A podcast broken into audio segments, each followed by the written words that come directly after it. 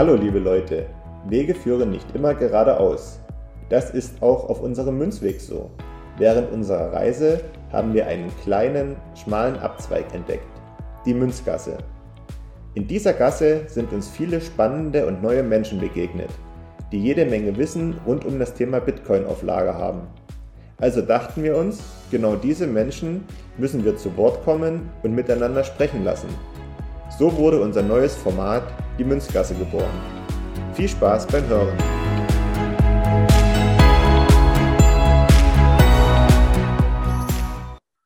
Hallo und herzlich willkommen zu unserer ersten Folge Münzgasse. Als erstes möchte ich natürlich wieder Markus begrüßen. Hallo Markus, wie geht's dir? Hi Manu, grüß dich. Mir geht's gut, das könnte besser nicht sein. Ich gucke gerade mal raus, die Sonne lacht und wir sitzen drin und machen Podcast. Es ist also perfekt. ja, genau so denke ich das auch. In der Einführung haben wir schon gehört, um was es sich hier handelt bei Münzgasse. Deswegen möchte ich direkt unsere beiden Gäste hier erstmalig begrüßen, die auch verantwortlich für dieses Format sind, weil sie so einen riesen Content bei uns in der Gruppe geschaffen haben. Und da möchte ich ganz herzlich als allererstes Daniel begrüßen. Hallo Daniel. Hallo Manuel, danke für die Einladung. Und als nächstes unseren, ja, ich würde sagen, es ist unser erster äh, dokumentierter Fall äh, in den, ins Rabbit Hole. Manuel, grüß dich, hallo. Ja, morgen zusammen. Freue mich hier zu sein. Ähm, morgen. Zu weiterem Ablauf. Ich würde jetzt erstmal ähm, die Worte zunächst an Daniel und Manuel geben. Stellt euch mal vor, gebt das Preis, was ihr wollt was euch so ein bisschen bewegt und wo wir heute hingehen wollen. Und dann möchten wir heute eigentlich gar nicht allzu sehr stören, sondern wir hören gespannt zu, weil viele werden relativ schnell merken, dass ihr die Experten schon seid. Und dann lasst uns ein gutes Gespräch starten. Dem, in dem Sinne, Manuel, stell dich mal kurz vor. Ja, gerne. Ich bin Manuel, Mitte 30, arbeite seit mittlerweile gut zehn Jahren im Finanzsektor, habe also professionelle und private Expertise in den Bereichen Zahlungsverkehr, Wertpapiere, kenne mich ganz gut mit der Geldpolitik äh, im Eurosystem oder sagen wir im weiteren Sinne in den Industrieländern aus. Emerging Markets ist dann noch ein bisschen anderes Thema. Ich weiß nicht, inwieweit wir darauf eingehen wollen, aber alles weitere dann an späterer Stelle. Okay, sehr gut.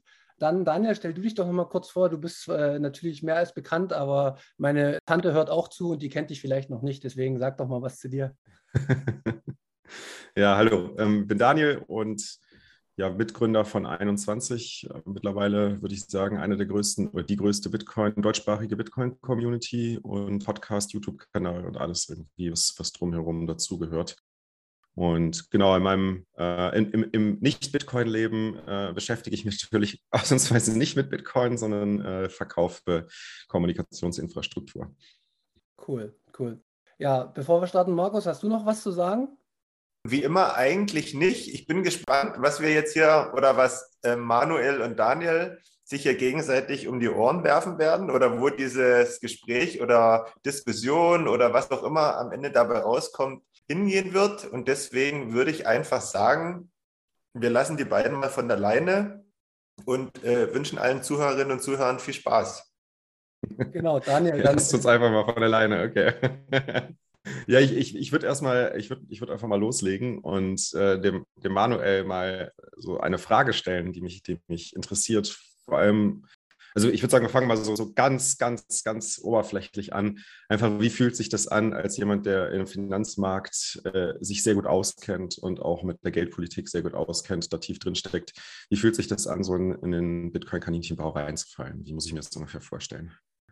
Ein recht überwältigender Moment, das kann man nicht äh, anders sagen. Es ist wie wenn sich so, wenn sich so ein Schleier äh, lichtet und man so, ein, so, ein, so einen Moment der Klarheit hat ich habe dann auch tatsächlich äh, so ein breites Grinsen im äh, Gesicht bekommen und gedacht, das kann doch nicht sein, habe den Kopf geschüttelt, musste so lachen, äh, habe gleichzeitig aber auch so äh, richtig Pippi in den Augen bekommen. Das hat sich für mich so, ähm, so, ein gewisser, so eine gewisse Anspannung gelöst, als ich so ähm, aufgehört habe, mich quasi gegen Bitcoin äh, zu wehren und so, so ein bisschen das alte mhm. System äh, mit all seinem äh, Makel, das ich aber trotzdem irgendwie bereit war zu verteidigen lange Zeit, als ich das so, so ein bisschen losgelassen habe und so diesen Gedanken, dass Bitcoin da eine Lösung sein kann, zugelassen habe. Und das war dann so, ich habe das seinerzeit, glaube ich, genannt, ähm, eine Kapitulation, die sich nicht wie eine Niederlage anfühlt, sondern wie was Positives. Kann es eigentlich was Schöneres geben, wenn man sich mhm. eben vom Alten zum Neuen hinwendet.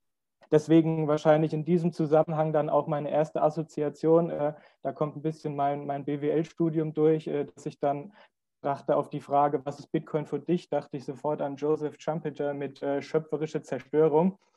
Und äh, das waren so meine Gedenk Gedankengänge an diesem besagten Abend äh, vor wenigen Wochen.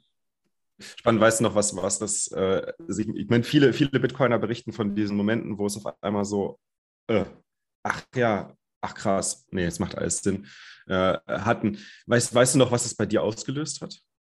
Diesen, diesen, diesen Klick. Ich meine, das sind ja meistens ja viele, viele Ideen, sammeln sich an und auf einmal gibt es diesen Zirkelschluss zwischen diesen Ideen, wo dann auf einmal alles irgendwie in sich zusammen Sinn ergibt. Oder, oder wie würdest du es beschreiben? Das ist, das ist richtig, das ist richtig. Ähm, ich, ich kann es an, an keinem einzelnen Kriterium festmachen. Es ist, wie du richtig gesagt hast, dieses Zusammenwirken. Aber was extrem ähm, ähm gut bei mir ähm, auf fruchtbaren Boden gestoßen ist, sind diese, ähm, diese Probleme, die Bitcoin jetzt schon in der dritten Welt löst. Also einfach diese, diese Utility, die, diesen Nutzen, den es dort stiftet den ja der Alex äh, Gladstein und der Nick Carter sehr gut beschreiben. Und äh, das ähm, in Zusammenhang mit dem, ich sag mal, entkräfteten oder entzauberten Deflationsmythos, den ich da beim, beim Mises-Institut auf, äh, auf einer Website gelesen habe, das hat dann dazu geführt, dass ich ähm, meinen Widerstand, der ohnehin schon gebröckelt hatte, dann so äh, habe fallen lassen und dann so diesen Bitcoin-Gedanken zugelassen habe und dann hat auch noch mal mehr Sinn ergeben. Also ich habe gemerkt, bis zu dem Punkt, bis zu dem man sich wehrt, kann man vieles irgendwie auch ähm, äh, abtun oder versuchen zu ignorieren. Und wenn man dann aber den Gedanken zulässt, kann Bitcoin eine Lösung für viele Probleme sein? Ja, kann er. Und dann, da die Vorbehalte dann auch noch in, äh, wegfallen, dann gibt es tatsächlich so einen wirklich schönen Moment, der auch länger angehalten hat, der mich auch mit einem tiefen Grinsen hat einschlafen lassen. Äh, ich hatte an diesem Abend noch äh, Manu äh, kontaktiert. Also da ist man schon aufgewühlt. Trotzdem konnte ich schlafen wie ein Baby, obwohl ich so aufgewühlt war. Jetzt hast du auch beschrieben, dass du dir einiges an Material durchgelesen hast. Ähm, ich habe mir beim Durchlesen des Materials, habe ich mich immer gefragt, so, was ist, wenn derjenige lügt? Ja, das, macht das wirklich Sinn, was da steht? Und das bis ins kleinste Detail immer wieder hinterfragt, immer wieder irgendwie ähm, mir selbst die Frage gestellt, so, hey, haben sich hier einfach irgendwie ein paar Leute zusammengetan und versuchen hier einen riesen Scam aufzuziehen oder ist da wirklich was Echtes hinter Bitcoin? Hast du dieses Gefühl auch gehabt oder ist es bei dir irgendwie so ähm, schon irgendwie so in die Richtung gegangen, dass, dass du sagst, ja, nee, das, das macht total Sinn insgesamt aus der, aus der geldpolitischen Perspektive? Aus der geldpolitischen Perspektive sage ich tatsächlich, es macht Sinn. Also für mich macht es Sinn und ähm, diesen Pfad konnte ich auch recht einfach gehen. Also es ist ja jetzt äh, so, dass, dass viele der Probleme, ähm, die wir im aktuellen ähm, äh, Geld- und, und, und, Wirtschaftssystem haben, was ja von gewissen Fehlanreizen äh, geprägt ist, äh, die sind mir ja seit Jahren äh, bekannt. Ich äh, laufe ja mit sehenden Augen durchs Leben und sehe es ja jeden Tag im Berufs- und im, im privaten Leben. Insofern ähm, war das eigentlich da nur, ähm, ich sage mal, die Leistung von, von gewissen Autoren. Ähm, viele kannte ich auch vorher schon aus, meinem, ähm, aus meinen Investmentthemen, die ich äh, beruflich und privat dort mache. Also zum Beispiel eine Lynn Alden hat mir schon immer gefallen, auch vor dem Thema äh, Bitcoin. Und ähm, so, dass eigentlich, ich sage mal, das ganz klare Aufzeigen der aktuellen ähm, Fehler verbunden mit diesem Brückenschlag zu Bitcoin und was er denn an dieser Stelle leisten kann, der ist, ähm, wenn man einen ökonomischen Hintergrund hat und das aktuelle System skeptisch sieht, meines Erachtens sollte jeder mit einem ökonomischen Hintergrund das aktuelle System skeptisch sehen, weil es lässt äh, wenig äh, Raum für Romantisierung zu ähm, dann, also it, bist, du, äh, bist du aber leider eine Minderheit mit dieser Meinung, zumindest sagen, unter den klassischen äh, Ökonomen. Im Englischen würde man jetzt sagen, it resonates. Ne? Also dann ist man dafür tatsächlich ähm, empfänglich und sagt, hm. ja, das macht Sinn. Dieses Thema, was du jetzt angesprochen hast mit dem Verifizieren, das wird bei mir bei anderen Themen der Fall sein, mit denen ich mich noch nicht so tief beschäftigt habe. Also technische Fragen. Ich bin kein sonderlich technikaffiner Mensch. Ähm, da werde ich mehr Research reinstecken müssen, wenn es denn irgendwann mal soweit ist. aktuell habe ich weder die Zeit noch die Muse, äh, diese Gänge im Kaninchenbau zu betreten. Das heißt zum Beispiel, du verstehst noch nicht im Detail, wie diese Obergrenze von 21 Millionen eingehalten werden kann und vertraust momentan darauf, dass wenn dir Leute sagen, das ist so, dass das dann auch so bleiben wird. So ungefähr. Okay. Also ganz so ist es nicht. Ich bin jetzt auch, äh, ich bin jetzt auch äh, nicht, nicht naiv. Also wie gesagt, ich gebe zu, wenn ich von gewissen Feldern keine Ahnung habe. Und äh, dieses, dieses Don't Trust, uh, Verify ist ja, ein, äh, ich sag mal, ein sehr vernünftiges Mantra. Wir hatten es aber ja auch schon bei diversen Münzwegfolgen, wenn Markus richtigerweise sagt, naja, das ist natürlich auch irgendwie ein Luxus, den man sich vielleicht leisten kann oder leisten will, aber ähm, vielleicht auch eben nicht immer, weil es natürlich äh, extrem zeitintensiv ist. Da haben wir auch eine schöne Diskussion mit Markus in der Gruppe gehabt ne, ähm, zum Thema Don't Trust Verify ja. und dass ja wirklich alles zu verifizieren eigentlich unmöglich ist. Und das auch, ich meine, wir, wir brauchen in der Gesellschaft auch ein bisschen Vertrauen. Ohne Vertrauen kann es nicht in, funktionieren. Insofern, sorry, dass ich unterbreche, insofern äh, ein Gedanke, den ich an der Stelle, Stelle noch äußern möchte. Ich habe jetzt da doch ein gewisses Vertrauen, auch wenn das Mantra lautet, das nicht äh, zu groß werden zu lassen. Aber was ich mhm. die letzten Wochen aus der Community äh, an, an, an Content gezogen habe, nicht nur, auch, nicht nur aus der Community, sondern eben auch aus anderen Quellen, einige Namen habe ich ja genannt, und dann ähm, das, ähm, das 21er-Format, an dem du mitwirkst, und jetzt der Münzweg und auch die privaten Unterhaltungen mit Manuel, da bin ich schon zu dem Schluss gekommen, hier kann ich auch ein gewisses Maß an Vertrauen haben, denn ich spreche hier mit Leuten, das sind keine Spinner, das sind keine Träumer, das sind äh, Leute mit einem kritischen Sachverstand, die sind integer, die ziehen sich gegenseitig hier nicht übers Knie, sondern die verfolgen ein gemeinsames Ziel und haben irgendwo eine gemeinsame Vision. Vision mhm. meine ich mhm. in dem Sinne tatsächlich jetzt positiv, hat ja auch eine gewisse negative Konnotation. Ne? Wie war das irgendwie, Leute mit Visionen sollen irgendwie Medikamente nehmen oder so? Also hier meine ich tatsächlich positiv. Und ähm, das gibt mir da doch ein gewisses ähm, Vertrauen auf Content, der bereitgestellt wird, mit einer gewissen Skepsis ranzugehen, aber nicht das von Grund auf zu hinterfragen, weil da habe ich weder die Zeit noch die Muße, das in dieser Tiefe zu, zu verifizieren. Also da werde ich dann doch viel aus dem Space wahrscheinlich einfach adaptieren. Mhm. Ich meine, auch, auch wenn man sich, wenn man sich so anschaut, diese Idee, dass, dass Bitcoin die äh, Energieproduktion auf der Welt revolutionieren wird durch die Nachfrage nach der, nach der günstigsten Energie, ist ja auch im Endeffekt erstmal nur eine Idee, die sich nicht nicht als die Wahrheit darstellen lässt, die aber, wenn man sie mal durchdekliniert und sich mal hinsetzt und, und wirklich die, die einzelnen Schritte und die Wirkmechanismen, die zumindest offensichtlich sind, mal durchdekliniert, dann kommt man zu diesem oder könnte man zu diesem Schluss kommen. Und natürlich, wenn man irgendwie das nicht selbst macht, dann kann man der ganzen Sache entweder vertrauen ähm, oder man, man sagt halt einfach, so, naja, stimmt nicht, ne? ist Blödsinn, weil die, die, der Mainstream sagt was anderes und dann hast du halt unterschiedliche Ideen, die aufeinandertreffen. Und das, das, das würde ich sagen, ist so bei mir äh, so ein bisschen das, oder ich würde sagen, das ist das, was, was es schwierig macht, Bitcoin in der breiten Masse ähm, zu erklären, ist, dass die, die Menge an Ideen und die Menge an Ideen, die man auch selbst mal reflektieren und validieren muss für Bitcoin, ja doch schon eine enorme Menge ist. Ne? Also ich meine, wir reden ja auch nicht über absolute Wahrheiten hier, sondern wir reden ja erstmal nur über Konzepte und Ideen, wie wir die Welt begreifen oder wie wir, wie wir ähm, wie wir auch Geld begreifen. Ne? Also ich meine, allein nur die Idee, was, was ist Geld, äh, wird ja von Bitcoin komplett über den Haufen geworfen. Man muss diese, diese Idee, die man von Geld hat, ja eigentlich erst nochmal komplett reevaluieren. Hast du das auch machen müssen oder würdest du sagen, okay, Geld, Geld habe ich schon immer so gesehen, wie es jetzt von Bitcoin dargestellt wird und es war vorher irgendwie für mich eher ein, eher ein ähm, ja, wie soll man sagen, beschreiben, so ein bisschen rumgewurschtelt. ja, ähm, äh, zum, äh, zum, zum Begriff Geld gibt es ja auch in der 21-Community äh, regelmäßig, äh, ich nenne es jetzt mal nicht repräsentative Befragungen in deutschen Großstädten, wo einfach mal so ein Stimmungsbild eingeholt wird, was ähm, belustigend und erschreckend zugleich ist. Als, äh, ich sage jetzt einfach mal, als Fachmann bin ich natürlich mit dem Geldbegriff äh, vertraut. Ähm, äh, Studium äh, mit der Muttermilch aufgesaugt, mhm. Geldfunktion, Tauschmittel, Wertaufbewahrung, Recheneinheit wobei ich immer die, die Tauschmittelfunktion im, im Vordergrund gesehen habe und jetzt auf die ähm, Wertaufbewahrung jetzt äh, weniger ähm, gesehen habe.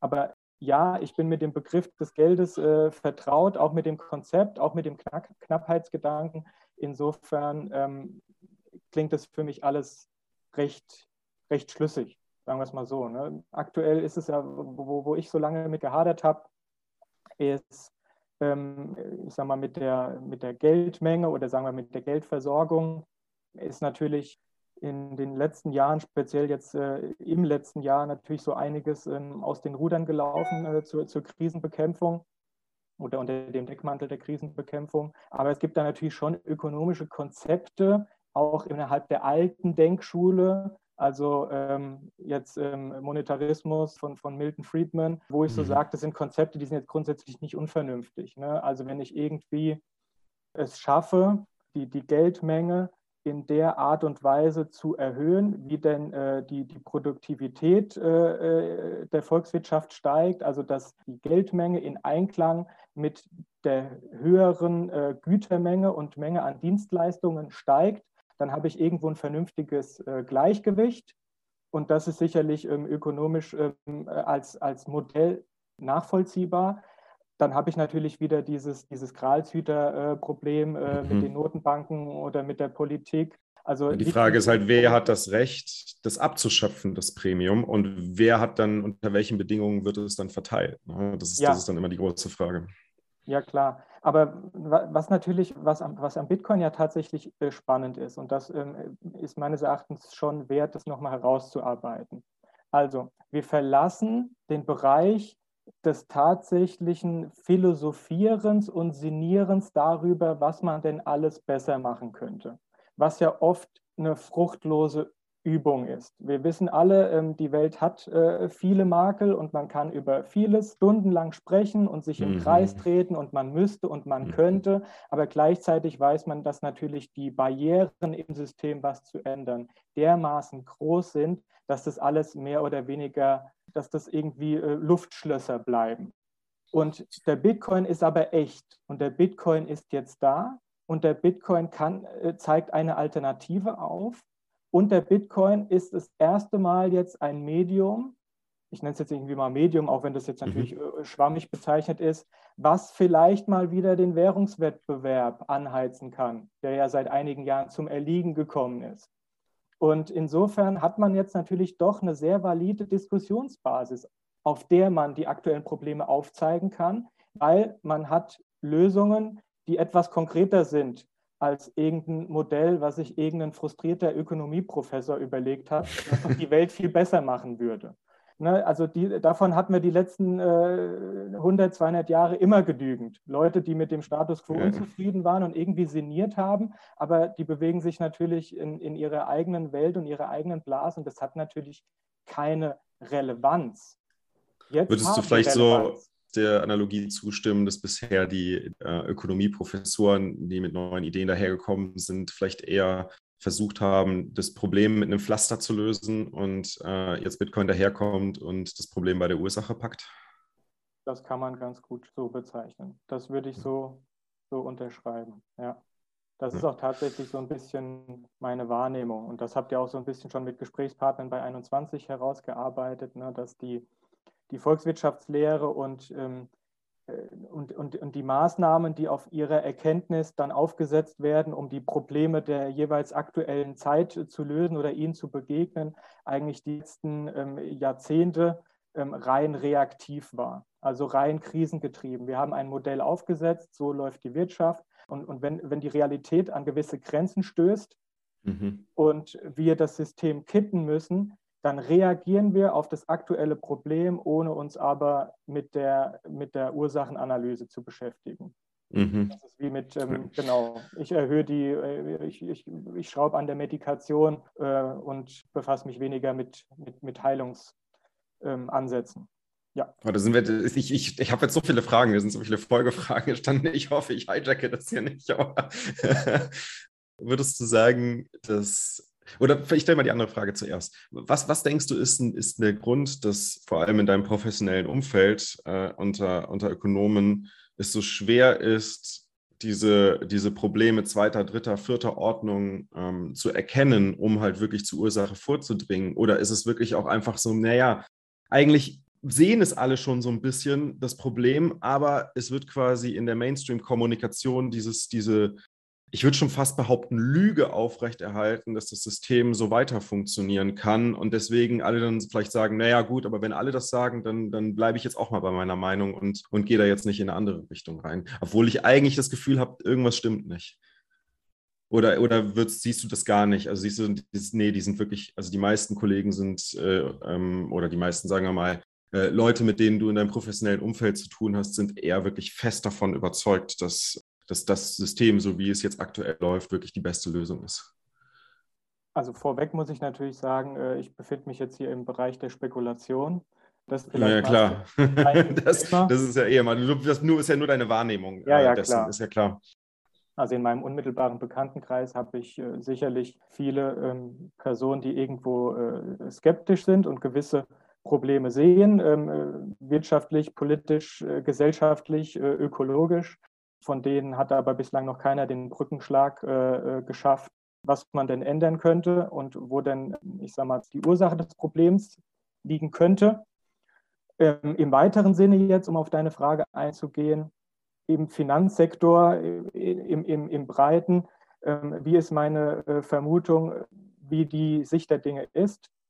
Ich denke, dass wir äh, rund um die Welt ganz viele Personen in leitenden Funktionen haben, die wissen, dass das System komplett korruptiert ist. Ach krass. Bin ich okay. vollkommen Überzeugung von, weil wir müssen, wir dürfen nicht naiv sein. Das sind Leute, mhm. die haben, die haben Krebs. Die sind smart, ja eben. Deswegen, deswegen stelle ich mir auch diese Frage. Also ich meine, das ist ja schon wahrscheinlich dann für manche auch schwierig, in, in so einer mit so einer Situation dauerhaft klarzukommen, weil man ja doch ein, ein, ein konträres, sehr konträre Bilder ähm, ja dann vor Augen hat. Zum einen die Situation, der man sich bewusst ist, dass das dass hier irgendwas ziemlich schief läuft oder auch vielleicht sogar sich genau bewusst ist, was hier schief läuft. Und auf der anderen Seite dieses Bild aufrecht zu erhalten und nicht rausgehen zu können und die Wahrheit zu sagen, weil es einfach, ich meine, sind wir mal ganz ehrlich, sind wir, sind wir mal wirklich ehrlich, ich glaube, es wäre keine gute Idee, momentan von irgendeinem Ökonomen rauszugehen und die Wahrheit zu sagen, weil dann hätten wir einen Systemzusammenbruch und das würde gerade überhaupt gar keinem helfen. Ne? Also nur mal, um das, um das mal hier klarzustellen an der Stelle. Also von daher ich, ist vielleicht auch ganz gut, dass, dass viele da, damit, damit zurückhalten. Ich, ich, ich würde würd die Frage einfach mal sein lassen damit, weil es hat sich, ich habe sie gerade selbst beantwortet, warum viele, äh, viele äh, aus dem professionellen Finanzumfeld da auch nicht gerne drüber reden. Ja. Weil es, ist, es macht keinen Sinn, das System jetzt zum Einstürzen zu bringen. Ich kann noch ein, zwei Datenpunkte da gerne ähm, mitgeben, was, was mich zu dieser Einschätzung führt. Zum einen ist es so, dass gewisse, einige wenige Notenbanker, muss ich dazu sagen, die nach ihrer aktiven Berufslaufbahn, also nachdem sie ihr Amt verlassen haben, mal Kante gezeigt haben und sich äh, skeptisch gegenüber ähm, gewissen Praktiken geäußert haben. Da fällt mir der äh, Charles Goodhart von der, ähm, von der Bank of England ein, ein ehemaliger kanadischer Notenbankgouverneur äußert sich da sehr kritisch. Ähm, aus Deutschland kennt man vielleicht den, den Jürgen Stark, der ja Bundesbanker war und dann eine gewisse Weile Chefsvolkswirt bei der EZB, der gesagt hat, ich kann das nicht tragen. Die sehen ähm, sicherlich das äh, Second and Third Level äh, Thinking oder die, ich sag mal, die impliziten äh, Folgen von aggressiver Geldpolitik, ob die auch alle ähm, äh, sehen, was die Lösung sein könnte und ob die alle in den letzten Jahren den Bitcoin da als mögliche Lösung erkannt haben, das kann ich natürlich nicht sagen. Nee, ich habe die Frage jetzt mehr so verstanden, gehören von den, wie sie oft genannt werden, äh, äh, Systemeliten in Politik und in Wirtschaft, gibt es dort viele, die das aktuelle System äh, kritisch sehen und sich seiner ganzen Schwächen bewusst sind. Und da wäre meine Vermutung, ja, das ist so. Aber wie das halt so oft ist, speziell im Finanzwesen, solange die Musik spielt, musst du tanzen. Ja, guter ich muss, kurz, ich muss kurz einmal dazwischen einhaken. Ich möchte einen neuen Gedanken auftun und ich möchte das, was mhm. du gerade gesagt hast, in Frage stellen, Manu. Und zwar habe ich den Eindruck, ohne das jetzt genauer sagen zu können, woher ich den Eindruck habe, dass die Führenden nicht viel, viel smarter sind als viele auf unserer Ebene. Also, wenn ich mit dir zum Beispiel immer geredet habe, ich weiß ja, dass du von vielen Sachen sehr viel Ahnung hast und sehr, sehr tief in dem Bereich drin bist und du bist ja ultra smart schon in dem Bereich gewesen. Du hast aber für dich selbst, wenn ich mit dir geredet habe, weil ich natürlich kein Mann vom Fach bin, ich rede ja schon seit einem halben, dreiviertel Jahr familiär und überall ein, du hast ist gar nicht aufgenommen, die Information. Ich möchte jetzt einfach mal die These aufstellen, so geht es bestimmten Leuten in führenden Positionen auch, dass die schlaueren Leuten, die vielleicht tiefer sind, nicht das Gehör schenken, weil das eine neue Idee ist. Und das ist ja auch so dieser Podcast, den wir gegründet haben. Die Information ist so neu, da steckt so viel Technik auch dahinter und so viel, das ist, das ist ja, das ist ja eine Revolution. Eine Revolution zu erkennen, ist, glaube ich, auch für die ganz Smarten oben nicht immer einfach gewesen, weil dann hätten sie es in der Vergangenheit auch schon immer äh, hinbekommen, die Führenden. Geht ihr da mit oder seht ihr das anders? Ich antworte mal zuerst, weil ich mich jetzt von dir angesprochen fühle. Vieles davon klingt vernünftig. Wie gesagt, das ist ähm, meine Wahrnehmung äh, versus deine Wahrnehmung. Du hast viele gute Punkte gemacht. Ähm, grundsätzlich äh, bin ich der Meinung, man kommt mit, äh, es gibt ehrgeizige Menschen, die kommen mit ihrem Ehrgeiz sehr weit im Leben und können damit die ein oder andere Schwäche in ihrer eigentlichen Kompetenz übertünchen. Ähm, und vielleicht trifft, ich vermute, das trifft auch für den einen oder anderen Politiker in, sicherlich in zweiter Reihe, vielleicht sogar in erster Reihe zu. Aber um irgendwie CEO von einem Fortune 500 Unternehmen äh, zu werden, da reicht dann nicht nur der Ehrgeiz und da reicht auch nicht nur die Verbindung, da muss dann doch noch die Kompetenz dazu kommen. Ich stimme dir zu, dass klar, wenn der Anstoß nicht da ist, outside the box zu denken, dann kann es auch für diese Leute sehr schwer sein. Das verstehe ich. Auf der anderen Seite traue ich ihnen äh, eben doch noch eher als mir zu, durch diese Analyse des Status quo zum Denken outside the box zu kommen. Weil wenn ich jetzt irgendwie den Status quo erhebe und gucke in die Wirtschaftsgeschichte, und das sind sicherlich belesene Leute, die, die von bekannten äh, Größen äh, gelernt haben, und damit meine ich jetzt nicht nur irgendwie äh, Henry Ford, sondern auch jüngere Wirtschaftsgeschichte, dann sind die da schon äh, fit. Wie funktioniert unsere Marktwirtschaft? Wie funktioniert der Tauschhandel? Und was muss ich als, als Corporate CEO wissen, um, um erfolgreich zu sein? Das bringen die sicherlich alle mit. Und dann gucken die in die aktuelle Welt und dann sehen die doch äh, sehr viele Probleme auf einer Makroebene. Und ähm, wenn ich dann das, das, den Instrumentenkasten durchgehe, den die alte Volkswirtschaftslehre bietet, dann ende ich ja in der Sackgasse. Und wenn ich in der Sackgasse bin, kann ich entweder den Kopf in den Sand stecken und sage, okay, es wird demnächst alles so. ganz schlimm. es wird demnächst alles ganz schlimm und ich mache äh, weiter so, um, um mich persönlich äh, davon abzukoppeln, dass es demnächst für, für einen großen Prozentteil vielleicht hässlich wird. Oder ich denke dann doch outside the box. Und ich denke, äh, das Zweite tut doch der ein oder andere, wenn sicherlich auch nicht alle. Ja, ich, ich würde da, würd da auch gerne noch zu antworten, weil und vor allem auch noch eine, vielleicht eine, eine, Frage in den Raum stellen, weil die ist mir eben auch schon in den Sinn gekommen. Und super, dass du das angebracht hast, Manuel. Ähm, also ich glaube, man muss da noch mal ein bisschen unterscheiden, auch zwischen, zwischen Unternehmern und zwischen Politikern. Unternehmer sind natürlich auch dazu gezwungen zu handeln. Und wenn sie äh, im Sinne der Bevölkerung oder im Sinne der Gesellschaft handeln, also ein Produkt anbieten können, welches gern von der Gesellschaft verwendet wird oder ein Service und so weiter, dann spiegelt sich das entsprechend wieder. Und da zeigt sich auch, haben sie es verstanden oder haben sie es nicht verstanden. Also ich sage mal, Unternehmer müssen in ihrem Handeln zeigen, dass sie in mehreren Ebenen denken können und handeln können, um entsprechend erfolgreich zu sein. Und wenn sie es nicht sind, dann, dann zeigt sich das auch in ihrem Misserfolg. Bei Politikern ist es ja ein bisschen anders. Bei Politikern geht es ja gar nicht darum, dass die Aktionen äh, wichtig sind, sondern bei Politikern geht es nur darum, dass das Wort wichtig ist und dass das Wort mit der, mit der Bevölkerung resoniert das ist deren Hauptfokus, äh, worauf sie Wert legen. Und wenn ich mir das anschaue, dann muss ich natürlich sagen, also in der breiten Bevölkerung, wenn ich es so beobachte, ähm, auch, auch aus Gesprächen, privaten, persönlichen Gesprächen, auch Businessgesprächen, da fehlt einfach in der breiten Masse auch der, der, das, das Wissen oder auch die, nicht nur das Wissen, sondern auch der, das Engagement, der Ehrgeiz, äh, Dinge näher zu analysieren. Die meisten Menschen laufen durchs Leben und glauben, naja, das alles, was hier mir vorgesetzt wird, ist die Wahrheit. Ja, die Gesetze sind die Wahrheit, das ist gegeben. Der Staat ist die Wahrheit, das ist gegeben. Aber dass das alles nur Ideen in unseren Köpfen sind, die verändern, die sich verändern, die sich weiterentwickeln, die wir mitgestalten können, die wir, die wir aktiv sogar mitgestalten sollten und uns fragen sollten, welche, welche Wirkmechanismen wirken da auf mich und auf die Menschen in meiner Umgebung, ich glaube, das ist, das ist für die meisten, für die meisten Menschen, ähm, die einen, einen 9-to-5-Job haben oder vielleicht sogar zwei Jobs haben, um irgendwie ihre Familie so gerade durchzubekommen, die haben aber gar kein, keine Zeit dafür und gar keinen Raum dafür, sich über solche Dinge überhaupt Gedanken zu machen. Ich möchte doch mal kurz ein was sagen, weil ihr sagt, der CEO, der hat immer Ahnung und er kann das und er denkt in mehreren Ebenen. Also ein Beispiel für mich wäre es absolut, den ich für smart gehalten habe, der aber Bitcoin zum Beispiel selbst mit der Nase drauf gestoßen nicht versteht, ist Elon Musk. Also als ich gemerkt habe, wie er sich damit auseinandersetzt und wie schwach er auf der Brust war, habe ich halt einfach gesehen, der hat so ein neues Denken in die Welt gebracht, aber anscheinend versteht er es auch nicht. Und das bestärkt eigentlich meine Meinung, dass selbst die smartesten Leute auf der Welt das nicht immer sofort erkennen müssen. Markus? Ist es denn dann allgemein eine Sache vom nicht verstehen können oder nicht verstehen wollen? Ich würde sagen, dass es nicht verstehen wollen ist. Also das ist, ist mir bei Manu auch aufgefallen, dass man erstmal sich auch eingestehen muss, dass vielleicht jemand, der nicht die Fachexpertise in dem Bereich hat, auch eine Wahrheit sagen kann. Und das zuzulassen, das ist schwierig. Und so geht es den Spezialisten auch. Aber Manu, du kannst ja mal sagen, wie du das siehst. Ja, da kann ich viel Wahres sehen in deiner Aussage.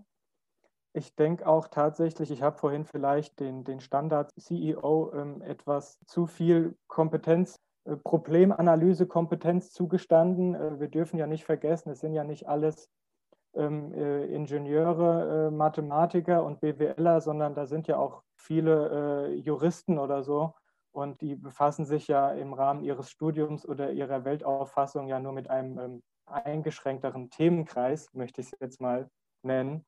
Also der Jurist ist ja in unserer Welt, äh, in Wirtschaft und in Politik der Akademiker, der zu allem befähigt ist, aber ja nichts davon wirklich kann. Ne?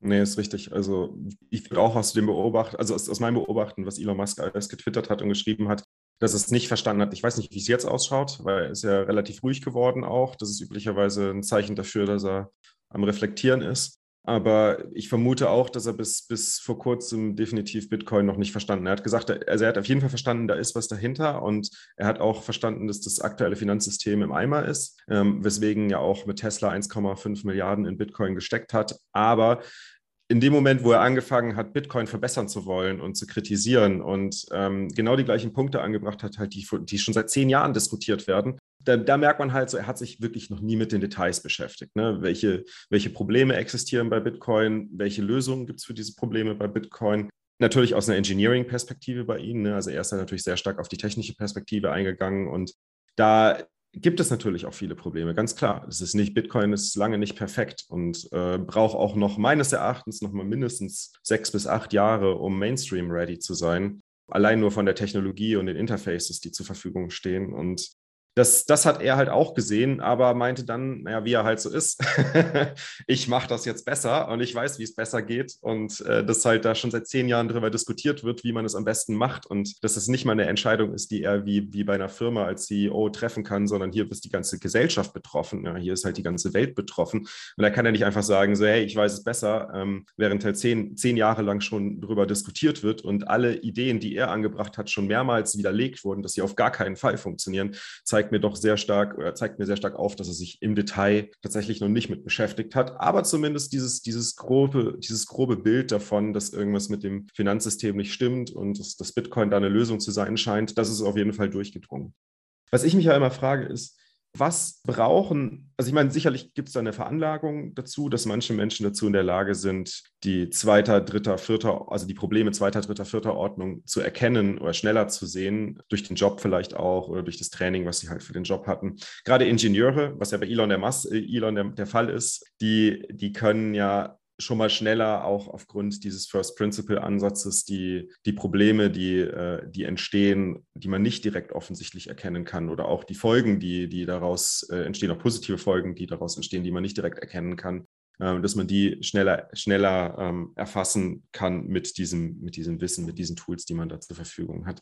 Ich bin aber grundsätzlich skeptisch zu sagen, dass es viele gibt, die jetzt Bitcoin verstanden haben als Geschäftsführer und sich dann, naja, nicht, nicht aktiv äh, damit beschäftigen oder nicht aktiv, aktiv reingehen oder nicht, nicht öffentlich kommunizieren, weil das werden wir nie erfahren, das wissen wir nicht. und da halt, da können wir viel drüber spekulieren. Meine Vermutung ist, dass es unglaublich viele Menschen gibt, unabhängig ob CEOs oder Geschäftsführer oder sonst irgendwas, sondern auf unterschiedlichsten Ebenen gibt es wahnsinnig viele Menschen, die Bitcoin verstanden haben, aber einfach im Hintergrund ruhig sind. Und das sehe ich in meinem eigenen Freundeskreis. Also wie viele da Bitcoin verstanden haben, aber weder 21 hören noch irgendwie in der Community aktiv sind, aber genau wissen, okay, Euro macht es nicht mehr lange, ich habe hab mich abgesichert ähm, und okay, du, du schüttelst den Kopf, Mann, Euro macht es nicht mehr lange, das ist vielleicht ein gutes Thema, wo wir jetzt nächstes übergehen können. Du hast gerade gesagt, dass ganz viele Menschen im Hintergrund schon den Bitcoin verstanden haben. Hast du ungefähr oder gibt es ungefähr so eine Kennzahl für, sage ich mal, für Deutschland, ähm, wie viele Leute sich denn aktiv damit beschäftigen und wie viele davon vielleicht sogar wissen, um was es genau geht? Nee. Nee, aber ich meine, du kannst natürlich, du kannst natürlich schon so Hochrechnungen machen wie wie viele Leute haben einen Account bei einer Kryptobörse und dann wie viele sind irgendwie aktiv in der 21-Community oder äh, ähnlichen Communities wie Blocktrainer und so weiter aktiv.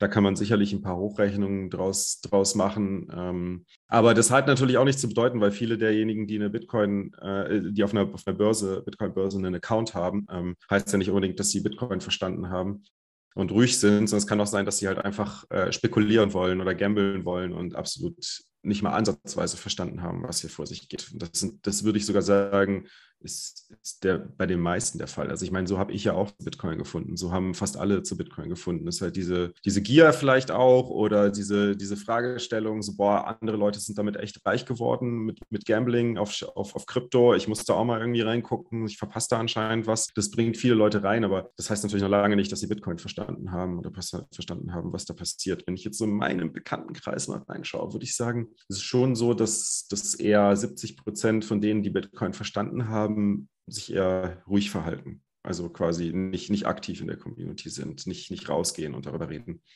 Äh, ich möchte noch mal kurz euch beide ein äh, bisschen tiefer in die Spur schicken, weil ich habe ja so viel Expertise äh, selten in unserem Podcast. Und zwar hatten wir in unserer Community das SWIFT-System besprochen.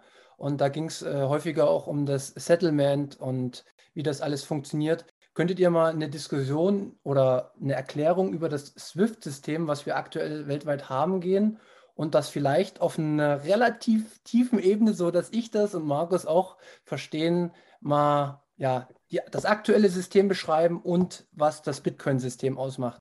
Deswegen würde ich erstmal Manuel fragen, kannst du mir mal ja? Ich würde da vielleicht kurz, kurz was einbringen, vielleicht das aktuelle System mit dem Lightning Settlement System zu vergleichen. Ne? Oder halt so, genau. Wo, wo, unterscheidet sich das Settlement bei Fiat und bei, bei, bei Bitcoin? Oder? Genau. Also das würde ich jetzt gerne mal äh, auf den Weg bringen, die Diskussion oder die Erklärung. Und ich würde erstmal Manu das äh, Wort geben wollen, dass er mal kurz äh, für uns das aktuelle System mit dem SWIFT-System äh, erklärt. Und äh, dich, Daniel, dann vielleicht im Anschluss mit Lightning und Co. Ich kann es versuchen, wobei ich im Zahlungsverkehr jetzt schon seit mehreren Jahren nicht mehr arbeite. SWIFT, Society for Worldwide Interbank Financial Telecommunication oder so ähnlich, haben ihren, ihren Sitz auch in der Nähe von Brüssel in La Hulpe. Ich war da auch tatsächlich mal beruflich, ist aber schon sehr lange her. Ist ähm, tatsächlich, äh, nennen wir es mal, die Basis, kann man schon sagen, die Basisinfrastruktur des aktuellen Interbankenzahlungsverkehrs. In Weil, Europa oder global? Global. Wobei Asien ähm, in der Adaption ein bisschen hinterherhängt. Also es wird natürlich stark, ist stark angelsächsisch getrieben und Europa. Und ähm, in China ist es ja auch alles ein bisschen schwerer mit dem Zahlungsverkehr, gibt ja auch gewisse Kapitalverkehrskontrollen. Also da ist er einfach nicht so frei, aber grundsätzlich global. Es ist jede Bank über SWIFT adressierbar mit einem eindeutigen Identifier, nämlich dem BIC. Business Identifier Code. Jede Bank hat einen BIC, jede Geschäftsbank, sogar jede Notenbank. Zum Beispiel die Deutsche Bundesbank hat den BIC MarkDev XXX, gibt einen BIC 8 und einen BIC 11. So, was de facto da passiert, ist die, die ganze Interbankkommunikation, die die Zahlung auslöst. Die Zahlung selbst ist dann eigentlich nur noch eine Formalie, weil es geht ja um, um Information und um, ähm, ich sag mal, um Verifikation oder Legitimität der, der Zahlung. Also es ist ein Nachrichtensystem, ein verschlüsseltes, innerhalb der Banken, ähm, geroutet über die SWIFT-Server, die eben dann auch ähm, ihre Spezifikationen vorgeben. Da gibt es äh, spezielle ähm, Nachrichtentypen und Message-Types für die verschiedensten Transaktionen, für Zahlungsverkehrsnachrichten, für Wertpapiertransaktionen. Es gibt aber auch Freitextnachrichten, wo ich irgendwelche ähm, Depotbestände ähm, kommunizieren kann. Und nachdem das verifiziert ist, also Commerzbank überweist an, muss, will an, an Deutsche Bank äh, 10 Milliarden überweisen, dann wird diese Zahlung via SWIFT avisiert. Dann wissen beide Partys, die Zahlung ist echt, äh, der Zahlende meint es ernst und dann kann die Zahlung tatsächlich durch die Messages in den Zahlungsverkehrssystem, die dann wiederum variieren. Also wir haben kein eines globales Zahlungsverkehrssystem, sondern diverse dezentrale, die aber alle mit der gleichen Kommunikationsinfrastruktur operieren. Und dort in der dezentralen Zahlungsverkehrsanwendung ist aber dann tatsächlich die Kontogutschrift und das Settlement. Das heißt, alle Zahlungsverkehrsanwendungen weltweit sind ähm, an SWIFT irgendwo angebunden. Zumindest sicherlich fast alle. Ich will jetzt nichts Falsches behaupten. Das, das heißt, es ist äh, erstmal die Information darüber, dass äh, ein Betrag von, Kont von einem Konto bei Bank A zu einem Konto bei Bank B transferiert werden soll. Und beide Banken haben diese Information. Wir müssen jetzt halt hingehen und irgendwann diese Information sozusagen zur Realität machen, indem sie wirklich das Geld hin und her schicken. Genau. Aber die äh, SWIFT-Zahlung, äh, die SWIFT-Nachricht veranlasst schon die Zahlung. Das ist eine Bedingung, eine Verknüpfung. Wenn die SWIFT-Nachricht ähm, erfolgreich vom System validiert wurde, also acknowledged, dann wird die Zahlung per Definition ausgelöst. Da gibt es eine technische Wenn-Dann-Konfiguration. Okay, aber das ist dann über ein anderes Layer. Ja, meines Wissens schon. Okay, interessant. Also ich, ich habe das ja in der Gruppe dann so ein bisschen, bisschen verglichen mit wie, äh, also um es für mich zu verstehen, so eine Analogie drüber gesetzt und bin dann ein paar hundert Jahre zurückgegangen und habe dann gefragt, ob, es ungefähr, ob man sich das ungefähr so vorstellen kann, wie wenn Banken, sagen wir mal in New York, zwei Banken miteinander Geschäfte machen, indem vom Bank A einer mit einem Konto ähm, Geld überweisen möchte, oder ich glaube, früher muss man es sogar noch ein bisschen anders machen, aber sagen wir mal, er möchte überweisen auf zu jemandem bei, bei Bank B und dann wird ein Telegramm gesendet und beide Banken wissen Bescheid, okay, ich habe jetzt weniger, der andere hat mehr und das machen wir den ganzen Tag über oder vielleicht die ganze Woche über. Und irgendwann müssen wir aber hingehen und das Gold, was wir in, in den Tresoren haben, was das Geld quasi sozusagen deckt, das müssen wir dann entsprechend mit Schubkarren oder mit, mit Autos äh, zwischen den Banken hin und her schieben, um es, um es final zu setteln. Aber wenn ich es jetzt so raushöre, dann äh, findet das Settlement ja schon auch gleichzeitig mit der Anweisung äh, statt, also mit der Übertragung der Informationen. Ja, man muss hier vielleicht nochmal ähm, unterscheiden zwischen, ähm, ich jetzt einfach mal Großbetragszahlungen, also Zahlungsströme und Verpflichtungen zwischen Banken. Das Bankensystem ist ja so interconnected, dass jeden Morgen äh, gewisse Zahlungen, äh, so, sobald das System hochfährt, gewisse Zahlungsströme ausge, ausgelöst werden. Irgendwie die Koba überweist der äh, Deutschen 10 Milliarden und die Deutsche überweist der HSBC 15 Milliarden. Und das sind tatsächlich alles also ähm, Interbankenzahlungen, äh, die, die sehr schnell abgewickelt werden müssen. Das ist dann quasi auch in, in Real Time die erfolgen dann wirklich von äh, Zentralbankkonto, also von Konto Commerzbank bei Deutscher Bundesbank auf T2 an Konto Deutsche Bank bei der Bundesbank auf T2. Und dann ist die Zahlung final hm, okay. gesettelt in Zentralbankgeld und dann kann die Deutsche Bank über das Geld verfügen. Wenn wir jetzt über Zahlungsverkehr im weiteren Sinne reden, also du bezahlst an der Rewe-Kasse mit Karte, also sagen wir mit Einzugsermächtigungslastschrift deine Einkäufe, dann hat es natürlich eine andere Qualität im Zahlungsverkehr. Dann ist es quasi ähm, eine Einzelkundenzahlung, die dann von den Banken in der Batchverarbeitung irgendwo so und so lange genettet wird und dann ähm, äh, verrechnet. Also was, was würde da passieren? Äh, du hast ein Konto bei der Commerzbank, du zahlst an der Kasse, die Commerzbank sammelt alle Zahlungen ihrer Kunden, die im Laufe des Tages ähm, reingehen, bis zu einer gewissen Cut-off-Zeit, also sagen wir irgendwie bis 11 Uhr. Und dann macht die daraus einen, einen riesen Batch und äh, nettet dann noch Zahlungsströme untereinander möglicherweise und, und macht dann nur einen Endbetrag, den sie in Zentralbankgeld, zum Beispiel in dem Fall jetzt über den SEPA-Clearer der Deutschen Bundesbank settelt. Mhm. Da gibt es keine Einzeltransaktionsbasis. Du, du, du hast dich ja offensichtlich sehr intensiv mit dem, mit dem Zahlungs, äh, aktuellen Zahlungssystem äh, und, und Settlement-Lösungen beschäftigt. War das für dich auch, oder beziehungsweise aus dieser Perspektive des, des Settlements, hat dich da Bitcoin auch geflasht und bist du auch schon, schon tiefer in Lightning reingegangen? Nein, gar nicht. Noch gar nicht, okay. Gut, dann kommt da auf jeden Fall noch ein spannendes Rabbit Hole auf dich zu. ich, ich, würde sagen, ich würde nur zu einem, zu einem Punkt zurückgehen, den, du eben, den wir eben kurz angesprochen hatten, wo ich gesagt habe, äh, dass, dass Leute in meinem Umfeld verstanden haben, dass der Euro scheitert und oder scheitern wird und nach Alternativen schauen. Und da hast du den Kopf geschüttelt.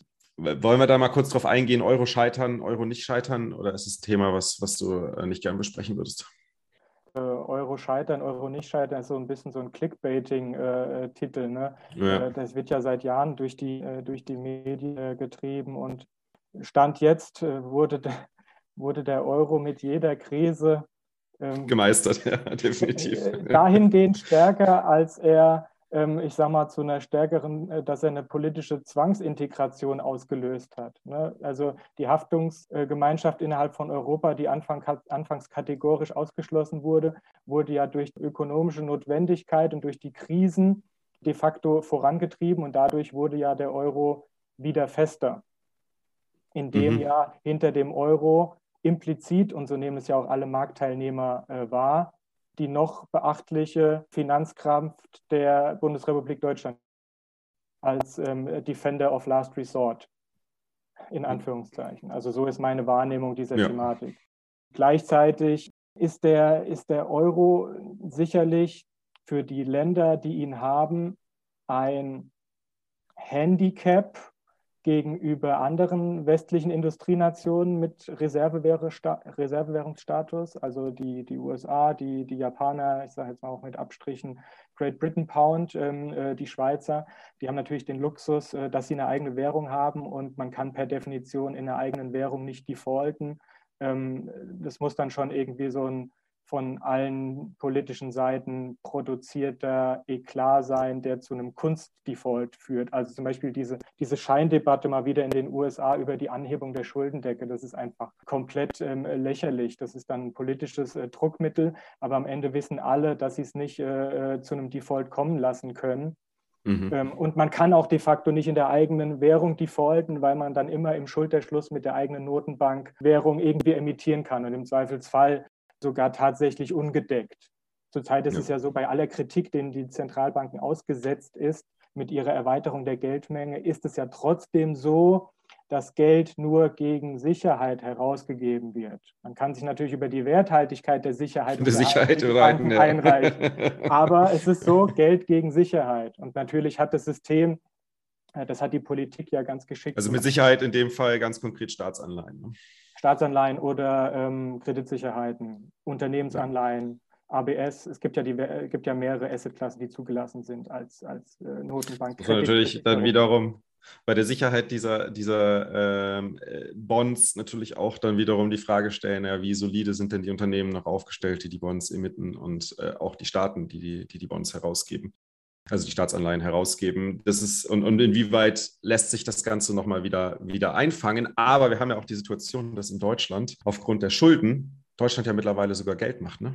Also je mehr Schulden wir haben, desto, desto mehr Zinsen, Negativzinsen bekommen wir.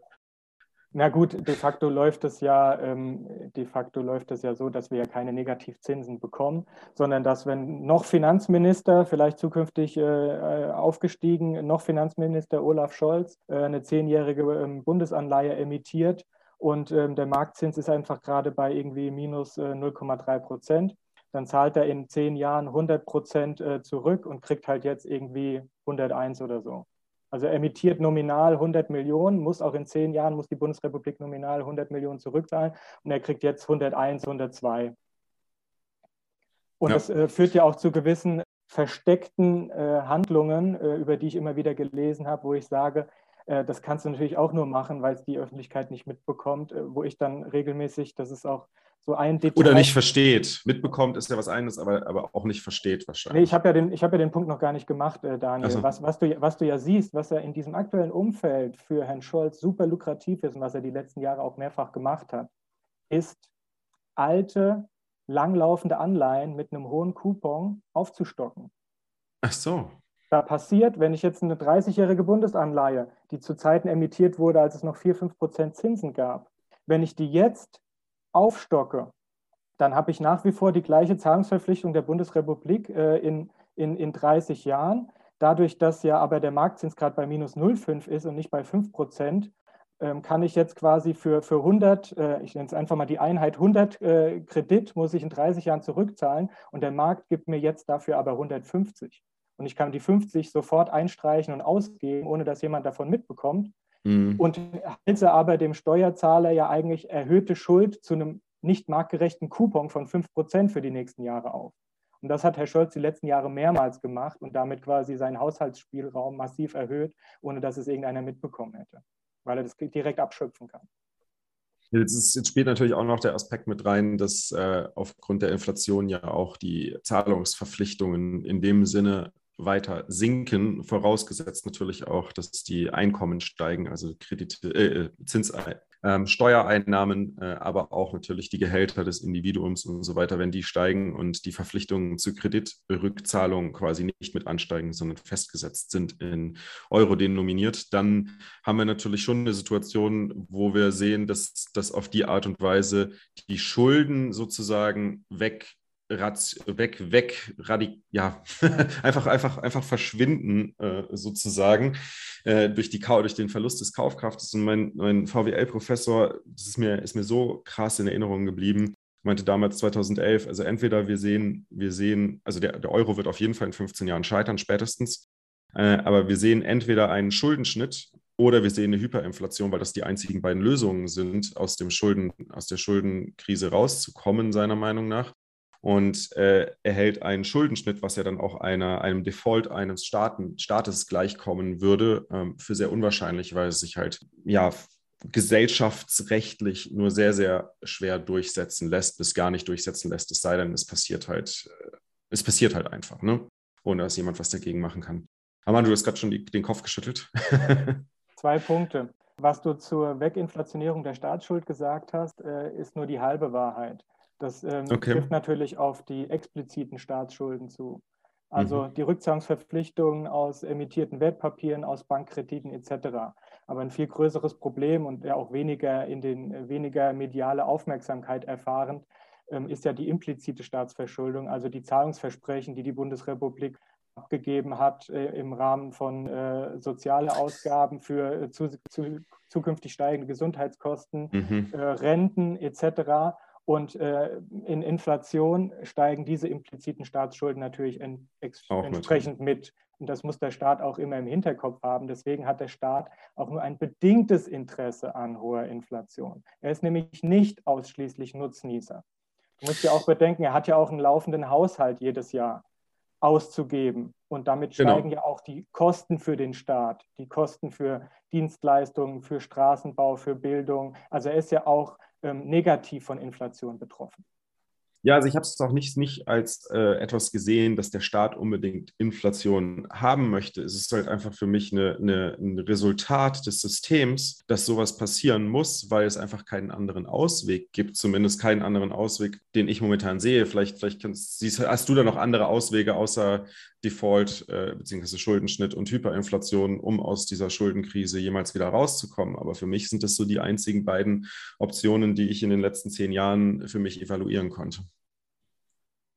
Ja, ich sehe durchaus noch andere Möglichkeiten. Wir brauchen keinen Schuldenschnitt. Wir brauchen einfach genug politische Bereitschaft in, in den Regierungen und in den äh, Notenbanken Europas, die Anleihen, die auf die Notenbankbilanzen gekauft wurden, entweder zu annullieren oder äh, beizustellen. Ja, aber ähm, man wird es nicht als Schuldenschnitt äh, medial verkaufen. Nee, nee, klar, ja, natürlich. Und die meisten, und die meisten werden drauf reinfallen. Ja, natürlich. aber es ist im Ende ein Schuldenschnitt. es ist nur ein anderes Label draufgesetzt. Das hat der Manu jetzt gerade schon probiert bei uns. Ich hätte es vielleicht abgekauft. Ja, genau. ja, ja, das stimmt ja. natürlich. Aber das, das, das, das, bringt mich gleich zu einer nächsten Frage. Das, das ist dann auch wirklich meine letzte Frage. ähm, begrenzte Geldmenge ist ja für viele Ökonomen ein Problem. Wir sehen, okay, die Wirtschaft kann nicht funktionieren, wenn die Geldmenge begrenzt ist. Wir müssen die Preise stabil halten. Wir müssen den Produktivitätszuwachs irgendwie abschöpfen und fair verteilen an alle. Und äh, das geht am besten, indem der Staat das macht. Und außerdem, wenn wir irgendwie in eine Deflation reinkommen, ist mit dem aktuellen System natürlich äh, wirklich problematisch, aber ein von Anfang an deflationäres System, wo die Preise immer weiter sinken, kann nicht funktionieren, weil es keiner würde ja mehr was kaufen. Das ist ja auch ein Thema, was ihr, was ihr in der letzten Folge äh, Münzweg angesprochen habt. Von daher wäre es auch interessant, das hier auch nochmal aus deiner Perspektive zu hören, Manuel, äh, in der Münzgasse.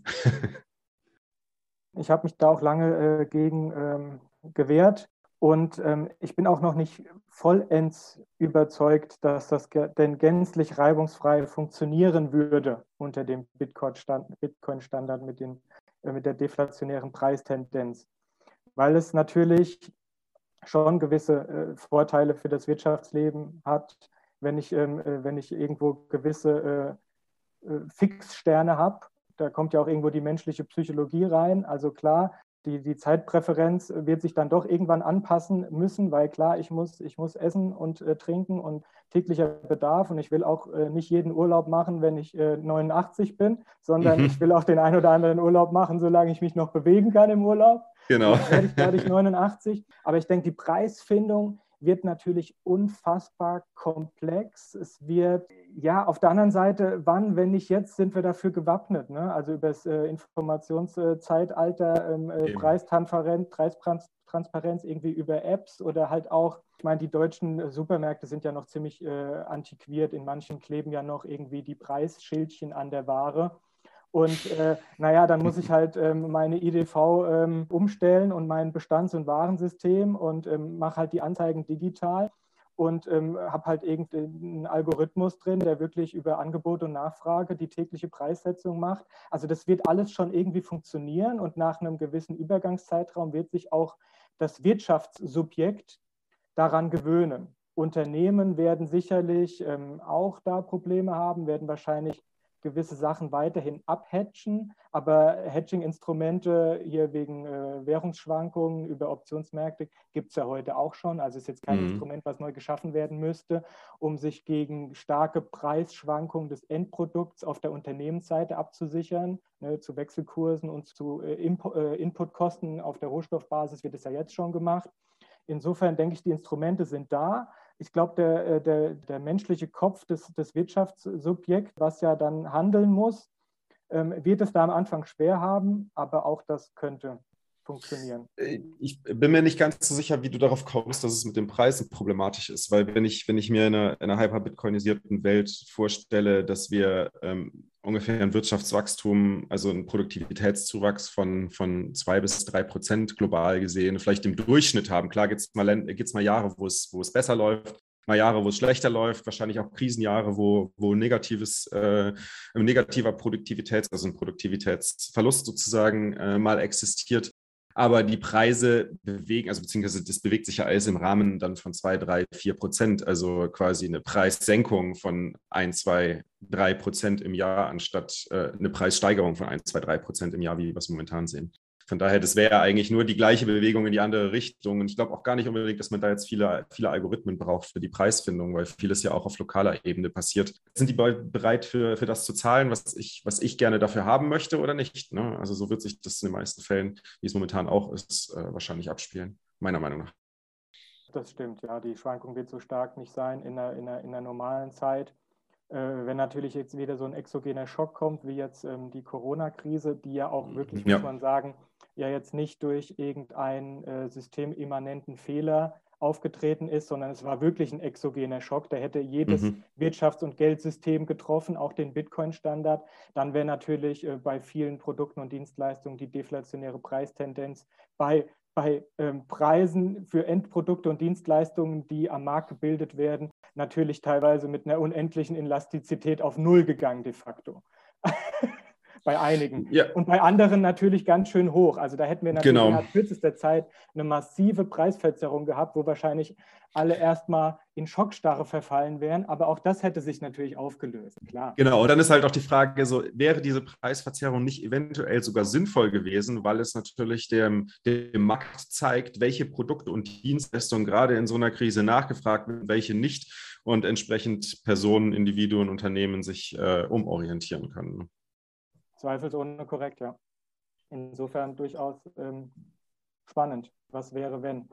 Auf jeden Fall hätten wir natürlich ganz klar gesehen, klar, also es hätte natürlich die Ressourcenallokation zur Überwindung der Krise ähm, äh, deutlich besser, besser äh, steuern, steuern können über diesen Mechanismus als über irgendwie äh, politische Entscheidungsträger oder über äh, starre Preise, die, die wir nicht äh, verlassen, auch wenn die Nachfrage massiv steigt. Also das ähm, führt ja dann auch zu, zu Ungleichgewichten und zu irgendwie zu, zu Arbitrage oder zu äh, im Zweifelsfall Hortung. Ganz klar, ist, äh, ist äh, sicherlich problematisch und könnte dann eine Lösung sein. Ähm, ich merke auch, wir sind hier äh, schon ganz schön mit der Zeit vorangeschritten.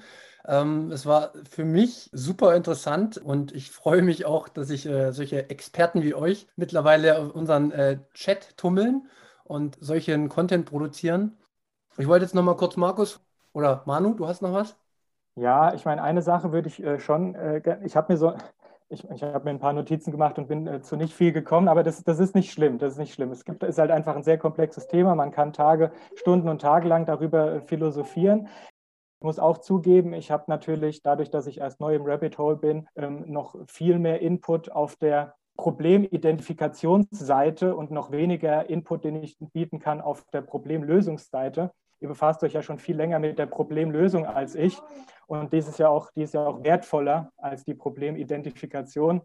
Ähm, mhm. insofern ist es jetzt auch nicht schlimm, dass ich dort nicht äh, dazu gekommen bin, ähm, alles anzusprechen. Aber ich habe so ein, zwei Punkte, die würde ich gerne ähm, noch mitgeben. Das eine ist die, äh, wir hatten es heute schon mal als Stichwort, diese äh, schöpferische äh, äh, Zerstörung versus Zombifizierung, was ja immer so durch die, durch die Medien geht. Und da ist es mhm. natürlich mhm. schon so, dass das Wirtschaftssystem, ähm, wie wir es aktuell ähm, äh, steuern und wie wir aktuell Krisen ähm, bekämpfen, dass wir natürlich diese äh, schöpferische Zerstörung gemeint ist damit höhere Produktivität nach Meisterung der Krise, dass wir die nicht mehr zulassen weil wir die Marktbereinigung äh, nicht, mehr, nicht mehr zulassen. Das heißt, wir benutzen die, die positiven Instrumente, die uns Keynes an die Hand gegeben hat, aber wir benutzen sie nicht antizyklisch in der Krise, sondern wir benutzen sie dauerhaft. Und äh, das führt natürlich dazu, dass irgendwie ähm, ein exogener Schock, der dann möglicherweise mit einem Stimulus, sei er jetzt fiskalpolitisch oder geldpolitisch, abgefangen wird, mhm. ähm, dann nicht mehr zurückgeführt wird, wenn die Krise gemeistert ist, sondern das Instrument nachhaltig beibehalten ist. Und wir sehen mm. das mhm. ja auch. Aber weil es auch gar nicht mehr geht, ne? Das ist ja auch das Problem. Du kannst es ja auch gar nicht mehr so ohne weiteres machen, so tief wie wir schon drinstecken. Was mich nicht wundert, also zu, zum einigen, zu einigen Sachen bin ich leider noch nicht äh, gekommen, beziehungsweise wir haben uns dann wieder verrannt. Also ich warne äh, davor, das aktuelle System zu früh abzuschreiben. Also ich denke auch, es ist im, äh, es ist im Niedergang. Äh, die Probleme lassen sich wahrscheinlich im bestehenden Rahmen äh, nicht lösen. Und die Geschichte hat auch gezeigt, langfristige Schuldenzyklen, äh, Stichwort äh, Ray Dalio oder in der Antike immer wieder Schuldenjubeljahre, die die Herrscher ihrer Bevölkerung erlassen mussten, als die Ungleichgewichte zu groß wurden. Also die Geschichte ist voll davon, dass, ich sage mal, unnachhaltige Geld- und Wirtschaftssysteme irgendwann gescheitert sind. Aber davon haben natürlich viele auch schon irgendwie in den 90er Jahren gesprochen. Und jetzt ist es 20, 25 Jahre später und zwei Krisen später. Äh, ähm, das System ist immer noch da. Mhm. Also man sollte da schon, das, das, das System ist zwar nicht ähm, resilient und es, ähm, äh, es bröselt an allen Ecken und Enden und wird gekittet. Aber man darf natürlich nicht die Bereitschaft der, der Notenbanker und der Politiker, ähm, im Englischen gibt es einen Begriff, to kick the can further down the road, äh, diese Bereitschaft mhm. darf man mhm. natürlich nicht äh, unterschätzen. Und ich denke, wir haben da noch ein bisschen, bisschen Luft, ja. bis die Fliehkräfte im System zu groß werden. Weil ich hoffe sehr. Man, ich muss sehr. Bedenken, man muss bedenken, weshalb ja auch mir der Einstieg ein bisschen schwer gefallen ist. Ähm, ich habe den Business Case für Bitcoin für mich persönlich lange nicht gesehen. Ich habe gesehen, ja, es ist ein, es hat Utility, es hat Nutzen für äh, Drittweltländer mit, einer, mit korrupten Regierungen und korruptem Geld die hatten in der Vergangenheit die Alternative, wenn sie irgendwie drangekommen sind, äh, Dollar oder Euro, also irgendeine Weltreservewährung äh, zu horten und darüber ein bisschen ihren, ihren Wert ähm, aufzubewahren. Mittlerweile haben sie zukünftig noch den Bitcoin, was natürlich für diese Länder, in, äh, für diese Menschen in den Ländern un, unfassbar wertvoll ist. Aber dadurch, dass die USA und, ähm, und Europa und äh, Japan nach wie vor vom Reservestatus äh, zehren und das auch noch eine Weile anhalten wird, denke ich, ähm, materiali mhm. materialisieren sich die Probleme bei uns natürlich an der Oberfläche deutlich langsamer. Und ja. ich würde mich auch nicht wundern, einen Punkt noch, sorry. Ich denke, es gibt ganz einfache Möglichkeiten, das aktuelle Narrativ im Markt, dass die Zinsen nie wieder erhöht werden können, weil die Schulden für die Staaten nicht tragfähig sind und die dann äh, sofort in den Default gehen oder, oder ihren laufenden Budgetverpflichtungen nicht mehr nachkommen können. Dieses Narrativ kann man recht leicht vermeintlich entkräften und ich glaube, diese Karte wird auch noch gespielt, trifft aber auch auf die Unternehmen zu, weil die Unternehmen, die wirklich äh, und die Staaten, die finanzielle Probleme haben, die haben das Niedrigzinsumfeld der letzten Jahre benutzt, um die Fristigkeit ihrer Zinsen massiv zu verlängern. Die haben die äh, niedrigen Zinsen am Markt abgegriffen und mit einer langen äh, Zinsbindung gehatcht. siehst du auch bei den mhm. ganzen Staaten, die haben viel 30-jährige Anleihen emittiert, 10-jährige. Gib ihm, ich, ich, ich sichere mhm. mir jetzt den niedrigen Coupon. Das heißt, die haben die Duration ihrer Verschuldung irgendwie von sieben Jahre auf zwölf Jahre erhöht oder so. Das heißt, wenn sich die Zinsen kurzfristig erhöhen, wälzt sich das erst ganz langsam in den Schuldendienst der Haushalte. Und darüber könnte ich aber dem Uninformierten suggerieren, hier die Notenbanken erhöhen wieder die Zinsen. Äh, nicht äh, maßgeblich, aber so, dass man zumindest von Zinsen, Zinsen sprechen kann, 2 Prozent, 2,5 Prozent. Und wir lassen es ein, zwei, drei Jahre laufen und wir kommunizieren, merkt ihr was, wir haben wieder Zinsen und nichts ist zusammengebrochen, weil der Effekt mhm. natürlich erst mit Zeitverzug eintritt und dass die breite Masse so gar nicht wahrnehmen wird. Also das ist so ein mhm. bisschen, was, wo ich mir auch Gedanken drüber gemacht habe. Dass ich das, das noch als, äh, als äh, Kaninchen im, im Zylinder mir noch vorstellen könnte. Ich würde tatsächlich auch noch einen Punkt ganz zum Schluss noch sagen, ähm, weil das, das, das, hat mich, das hat mich auf einen Gedanken gerade gebracht, den ich, wo, wo ich einen wahnsinnig krassen Aha-Effekt hatte, an den ich mich gerade erinnern konnte. Und zwar habe ich irgendwann, als ich realisiert habe, dass ich ja gerne eigentlich Geld digital verwenden möchte und es auch zum Großteil schon verwende. Und ich möchte auch gar kein Portemonnaie mit mir rumtragen, wo noch irgendwie Scheine und Münzen drin sind. Allerdings, um das zu ermöglichen, ohne Bitcoin würde bedeuten, dass alles an Zahlungen, alles an Zahlungen abhängig von Dritten ist. Du kannst keine Zahlungen durchführen, ohne von einem Dritten abhängig zu sein. Und das ist natürlich eine extreme Gefahr, die dann äh, entsteht für die komplette Welt. Weil wenn du diese, diese Dritten, die, die du brauchst, um die Zahlungen durchzuwickeln, zu, abzuwickeln, kompromittierst, dann haben wir ein ganz, ganz großes Problem. Und einfach da sie da sind, besteht auch einfach die Gefahr, dass sie kompromittiert werden. Und mit Bitcoin haben wir, obwohl wir in die digitale Welt, ins Informationszeitalter wirklich massiv schnell hineinschreiten, doch die Möglichkeit, auch digitale Güter persönlich zu halten, ohne dass es einen Dritten braucht, vor allem Geld persönlich zu halten, ohne dass es einen Dritten braucht in digitaler Form und somit komplette Unabhängigkeit von irgendwem anderes zu haben, auch wieder was das Geld angeht so wie wir es halt mit Bargeld gewohnt sind. Das ist, glaube ich, ein unglaublich wichtiger Punkt, der bei mir eine gewisse Angst auch vor der Zukunft genommen hat. Ich glaube, das war das perfekte Schlusswort für die heutige Folge. Ich möchte euch recht herzlich danken für diese super äh, Unterhaltung. Ich hoffe, äh, wir haben was mitgenommen. Ich möchte jetzt Markus nochmal zum Schluss ja, nochmal kurz ein Wort geben. Zum Abschluss sag nochmal was dazu. Wie empfandest du das? Und dann machen wir auch Schluss für heute und ja, trotz sonnigem Wetter am Sonntagmorgen, äh, vielen Dank euch beiden, dass ihr euch die Zeit genommen habt und hier euch mit uns beiden hingesetzt habt. Das war echt mega spannend. Es war echt super zuzuhören. Und ich glaube, nicht nur ich, nicht nur Manu, sondern auch alle, die uns ähm, zuhören werden, können dann eine ganze Reihe von ähm, mitnehmen und haben ganz, ganz nützliche Informationen bekommen, mit denen sie jetzt in Zukunft arbeiten können. Also vielen, vielen Dank. Es war echt cool mit euch. Dann äh, habt eine schöne Woche. Wir hören uns zum nächsten Mal und goodbye. Ciao. Bis dann. Ciao, ciao. Ciao.